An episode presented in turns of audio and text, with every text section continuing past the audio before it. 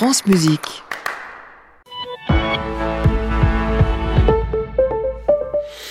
L'heure des informations sur France Musique avec Marie-Hélène Duvigneau. Bonjour Marie-Hélène. Bonjour Jean-Baptiste, bonjour à tous. Le Sénat va-t-il se rallier au vote de l'Assemblée ou faire entendre sa propre voix et ainsi ralentir le processus? La Chambre haute se prononce aujourd'hui sur l'inscription de l'IVG dans la Constitution, mais la formulation retenue par les députés, la liberté garantie à la femme d'avoir recours à une IVG, se heurte aux réticences de la droite. Deux amendements ont été déposés par les sénateurs pour modifier cette formulation. Leur adoption court-circuiterait tout le le processus législatif. Pour être définitivement adopté, le texte doit, après l'Assemblée, être validé au mot près par une majorité de sénateurs, puis par les trois cinquièmes du Parlement réunis lors d'un congrès à Versailles.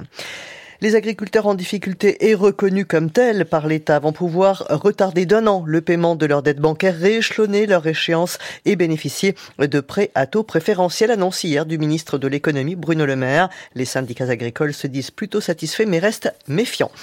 Les propos d'Emmanuel Macron n'excluant pas l'envoi de troupes au sol en Ukraine ne passent pas. Si sans surprise, Kiev s'en est félicité. Les États-Unis et les alliés européens de l'Ukraine lui ont opposé hier une fin de non-recevoir. Le Kremlin, de son côté, a jugé qu'il n'était absolument pas dans l'intérêt de ces pays d'envoyer des soldats en Ukraine et mis en garde contre l'inévitabilité dans ce cas d'un conflit direct entre l'OTAN et la Russie.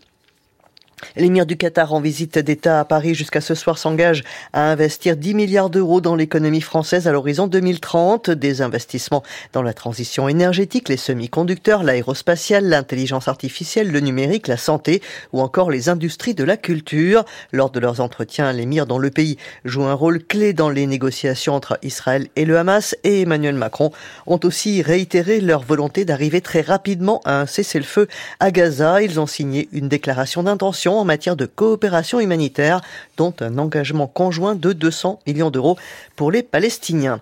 La bande de Gaza, où malgré les espoirs d'une trêve, l'inquiétude grandit pour plus de 2 millions d'habitants. Selon l'ONU, l'immense majorité de la population est menacée de famine. Selon le programme alimentaire mondial, elle est imminente dans le nord, où aucun convoi humanitaire n'a pu se rendre depuis le 23 janvier. Le nombre de naissances de nouveau en baisse au Japon l'an dernier, c'est la huitième année consécutive sur un an. La chute est de 5,1%. Les décès ont été près de deux fois plus nombreux que les naissances. La quatrième économie mondiale est confrontée à un défi démographique d'ampleur. Une personne sur dix est âgée de plus de 80 ans et le pays connaît une pénurie de main-d'œuvre. Et enfin, la mort de Jean-Pierre Soisson, ministre de Giscard comme de Mitterrand. L'ancien député de Lyon et maire d'Auxerre est décédé hier à 89 ans. Il avait fait partie des cinq centristes élus président de région grâce au Front National. À suivre, Jean-Baptiste, le reportage de Sophia Anastasio consacré à l'histoire de l'église Saint-Eustache à Paris. À demain. Mais oui, Marie-Hélène Duvigneau, très bonne journée. Merci également. À réécouter sur francemusique.fr.